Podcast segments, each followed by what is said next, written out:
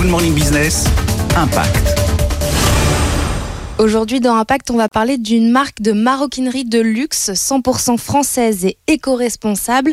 Ça s'appelle FI 1618 et on est chez son plisseur dans le 19e arrondissement de Paris.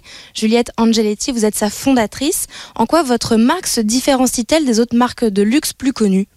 Alors dès le début, moi j'ai voulu créer une marque qui soit éco-responsable et ça inclut également la fabrication française et un design un petit peu particulier. Vous avez remarqué le nom FI 1618 qui est le nombre d'or donc présent dans la nature depuis toujours.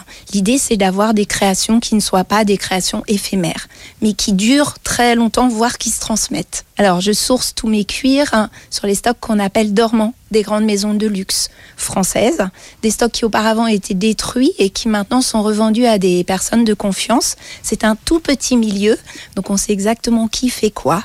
Donc j'ai cette chance euh, d'accéder euh, à ces stocks euh, incroyables avec une qualité de cuir qui est la, le plus haut niveau en fait. Donc avez-vous réussi à, à réutiliser? À ce jour, j'estime à environ 3 tonnes ce que j'ai euh, utilisé pendant ces, dernières années et ça ne devrait faire qu'augmenter. En fait, moi, je, source chaque pot sur les stocks dormants des grandes maisons de luxe françaises.